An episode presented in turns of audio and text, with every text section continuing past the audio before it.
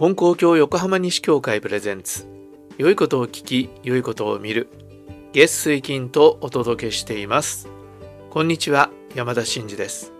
このポッドキャストでは信仰をもとにした幸せな生き方を提案しています。今日は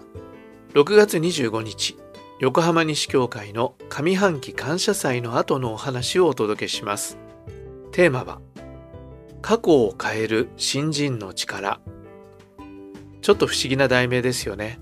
ぜひ最後までお聞きください。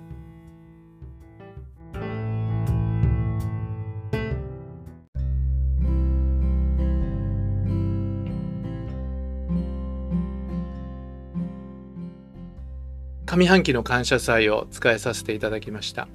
えー、教祖様は新人は日々の改まりが大事じゃっていうふうにねおっしゃっております。で私たちなかなか改まりっていうものを持たずに毎日毎日をこうねだらだらとまあ皆さんもそうだっていうのは申し訳ないですけどついねこう一日次の日は続きこう連続でずっとこうしてしまうわけですけれども時に区切りを設けてそこでね改めてお礼を申し上げてお詫びを申し上げてまた次のお願いをさせていただくという。でそれは毎日毎日の、えー、中でさせていただくことでもありますけれども改めてこの半年という区切りを持ってえー、この6ヶ月のことをお礼を申し上げてでまたご無礼お粗末をお詫びを申し上げてそして、えー、この次の6ヶ月のことをお願いさせていただくというこの改まりという改まってというのが、えー、今日のお祭りで大切なところだと思っています、えそのお祭りを一緒にお使いできてありがたいことです、えこの感謝祭のお話を少しさせていただきたいと思います。今日はですねあの、過去が変えられるっていうお話をしようと思うんです。過去は変えられると。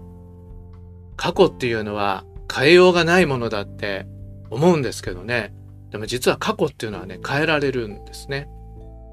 えー、その話をしたいと思います。大河ドラマ見てます？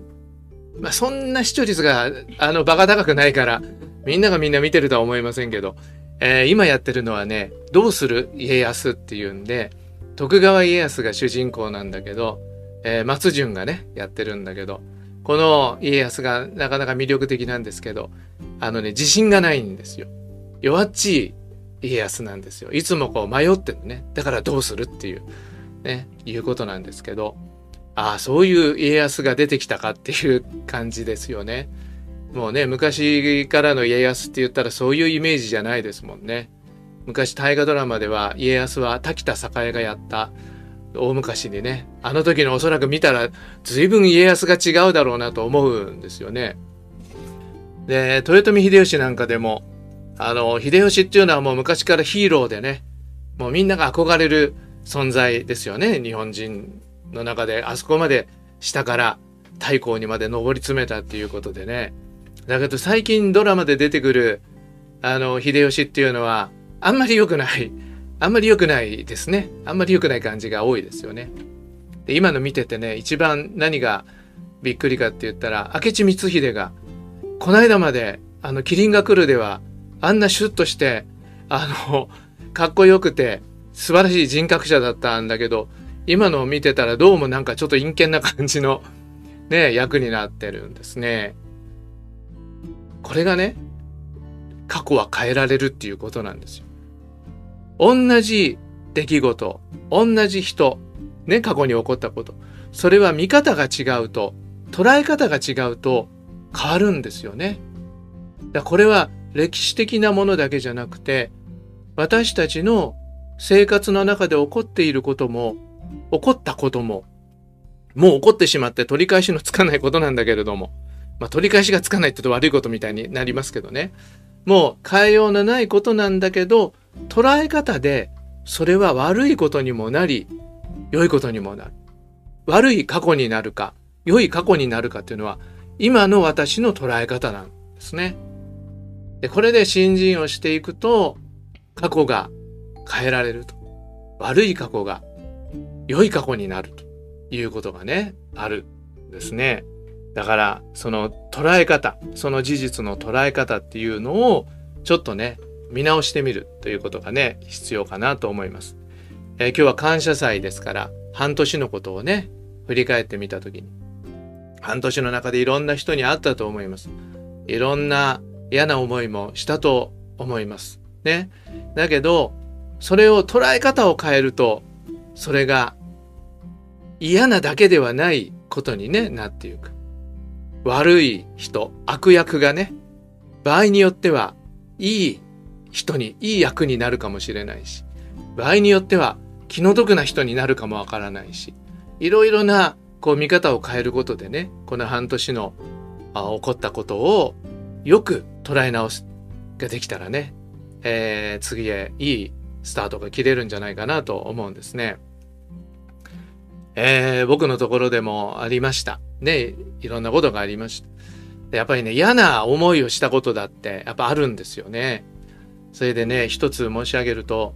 まあ業者さんとの関係だったんですけど、えー、ちょっとね、かなりストレスフルなことがありました。ね、あの、まあ、細かいことはあれですけど、ざっくり言うと、業者さんに依頼をしたと。ところがその依頼に対するこう反応対応っていうのが、すごくね、意地の悪い感じのね、対応をされたんですよね。それでもう、なんか、どうしてこう言ったら、こういう風に言われるんだろうなんていうようなね、ことを思ったんだけど、それがまあ、結局ずっとあ続いたんですね。それで、えー、請求書が来て、えー、ちょっとって思ったけども、もうそれはね、もうこれは払わせてもらおうと思って、気持ちよくまあ気持ちよく ちょっと言い切っていいかわかんないけど、まあ、お支払いもしたんですね。だけど、あの支払いをしてもありがとうございましたとも言わないし、領収書を送ってくるわけでもないし、っていう感じで、こうちょっとね、イライラっていう思いがしたんですけどね。だけど、新人してるっていうのはありがたいことで、えー、ちょっと経ってくると、ああ、でも、あの人なんかあったんじゃないかな。ね。なんかすごい私生活で辛いことがあって、そのね、イライラとかそういうものをね、お客さんにぶつけてきてるんじゃないかというような、で、そうだとしたらね、まあかわいそうなことだなと思うし、で、この人こんな商売してたら、お客さんどんどん離れていくだろうなと。ね、実際こう僕たちの気持ちはすっとも離れてるわけですから、この人立ち行かなくなっちゃうんじゃないかなっていうような思いがして、で、まあ、その人のことをね、神様、どうぞ改まりを持ってねここからおかげ受けられますようにというふうに、まあ、お願いをさせてもらったんですね。だからま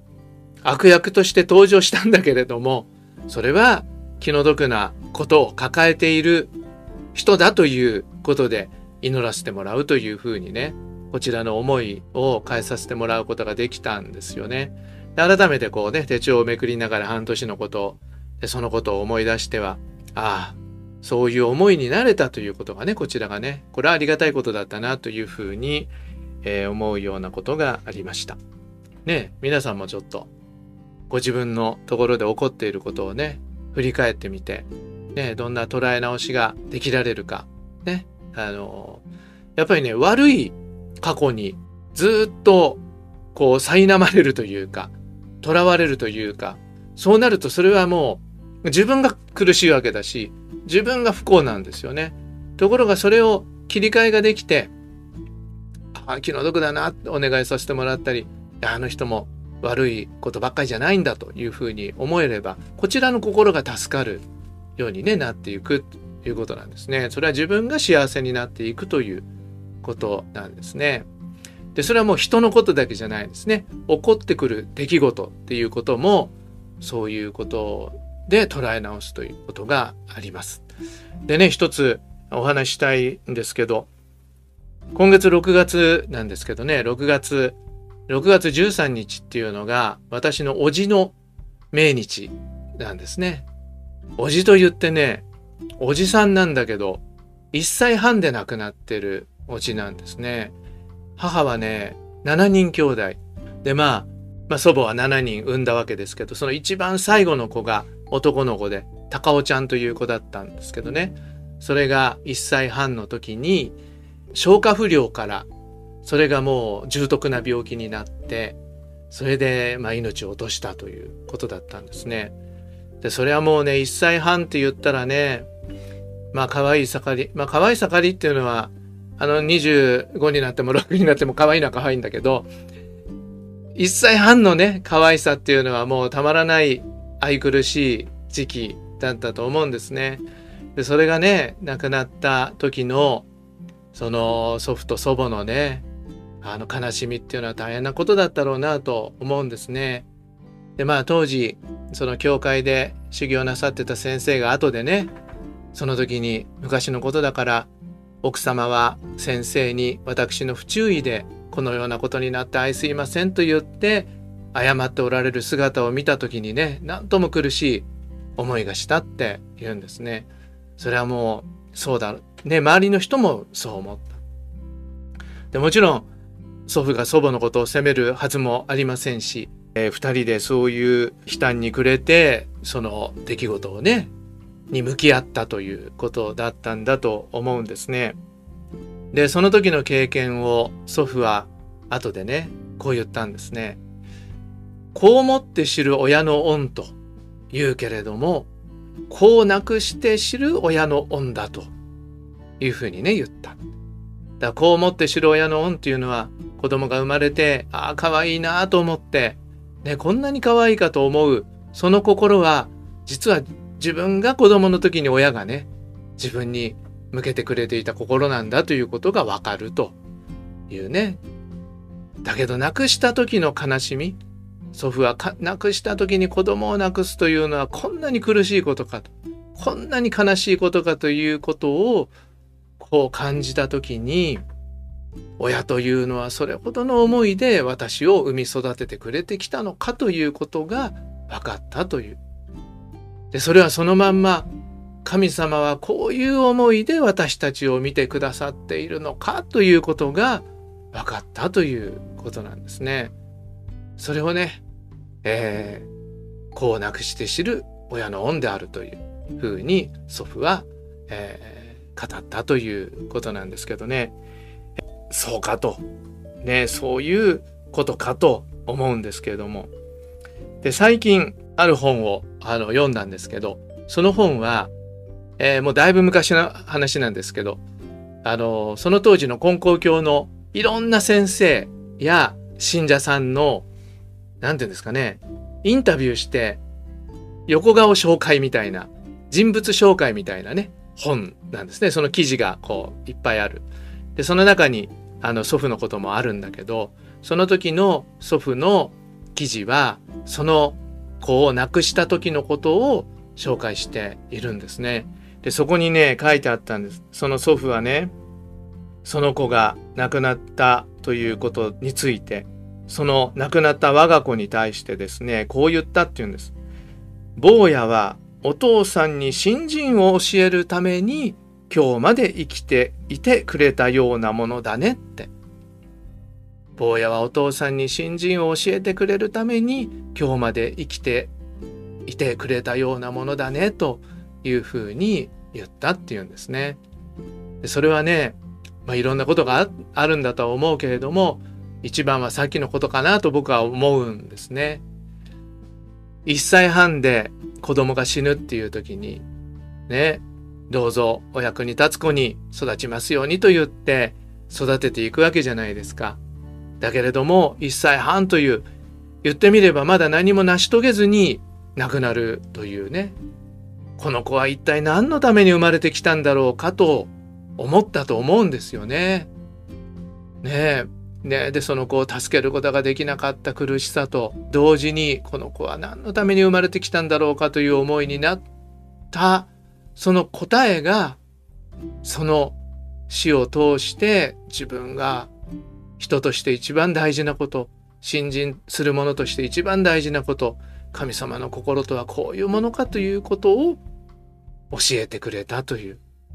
ね。我が子ながらよくぞお父さんにそのことを教えてくれたなと言ってこの子の小さい命のね意味というか値打ちというか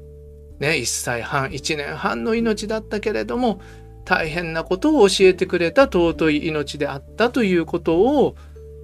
祖父はねその子にお礼を言ったということなんですね。本当にね我が子の死っていうのは一番の悲しみだと思いますけれどもその死というものについてもそうやって教えていただけるというかね。ちゃんと意味を見いだしていくことができる。それはもう死んじゃっても構わなかったんだっていうことでは決してないわけですけれども。だけどもこの子の命の意味というものをしっかりと受け止める目を開いた。それを見る目を開いたと。いうことが、まあ、祖父のこの時の経験だったんだなというふうに思うんですね。えー、私たちも日々いろんなことが起こってくるわけだけれどもその起こってくることの中に何か教えていただけることがありそこに見つけるものがあるねいうことだと思うんですね。でそれができるようになっていくその目を開いていくということが信心していくということだと思うんですね。それはもう自分が助かることでもありその相手がね助かることでもあると思うんですよね。えー、改めて私たちは心の目を開くということ起こってくる出来事に意味をね見出していく目を開くということをさせていただきたいと思います。その目を開いていくと過去に起こったことも今までとは違った見え方がして、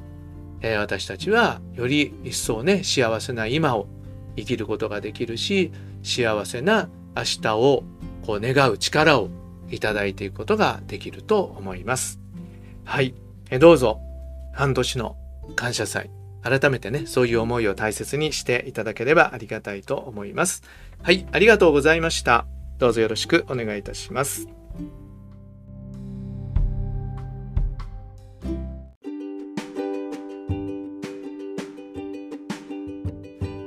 最後までお聞きくださりありがとうございました。え僕はこの祖父の話、その時の気持ちを思うと、もうね、涙がこらえられないんですよね。あなたはどのように受け取ってくれましたか？ね。はい。今回もお聴きくださりありがとうございました。それでは今日も神様と一緒に素晴らしい一日に次回の配信もお聴きください。